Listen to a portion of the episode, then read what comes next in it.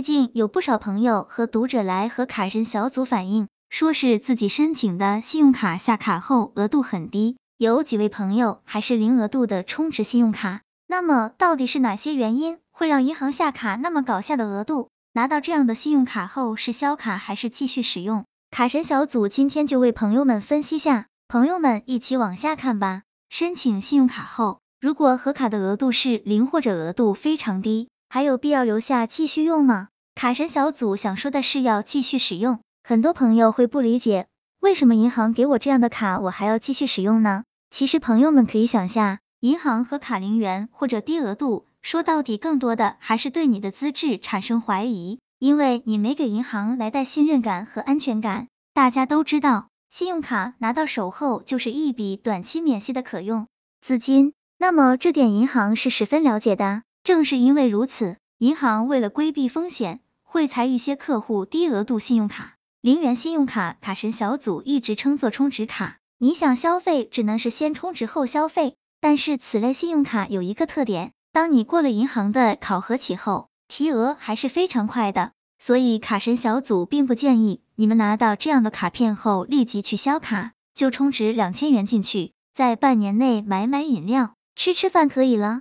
到了提额的时间，就和银行客服申请提额。那么零额度和低额度信用卡在使用上和其他信用卡一样吗？卡神小组可以说是一样的，功能一样，积分也一样，区别就是授信额度。一、异地以现金方式存入可免去手续费。二、如果没有额度或额度比较低不够用，存入现金后刷卡也可以获得积分，同时享受信用卡活动优惠。三。在刷卡使用一段时间后，很可能获得银行自动提升信用额度，这样你就有一张真正的信用卡。四、付年费的风险，由于是低余额卡，很多人会真的当借记卡用，但是它本质上还是信用卡，不刷够次数是不会免年费的，欠年费是影响信用记录的。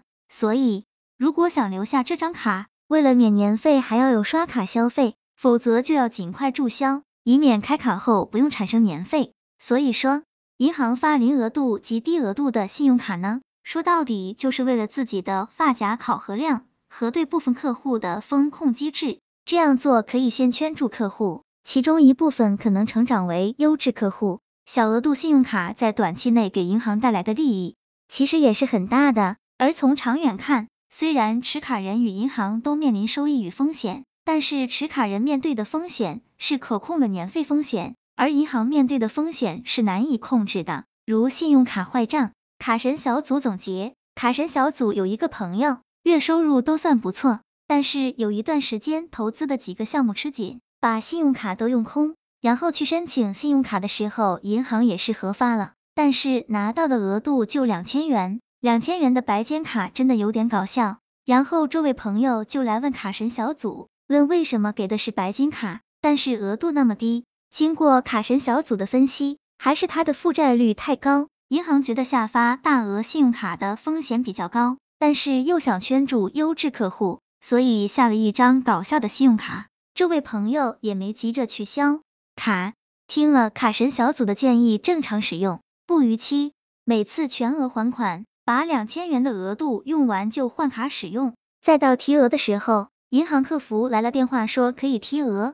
核对了情况和诉求后，直接把两千元变成十万元授信额度，这样的案例也不在少数。关键的你能否给银行带来安全感和银行是否能在你身上榨出更多的油？希望这个资料对朋友们有所帮助。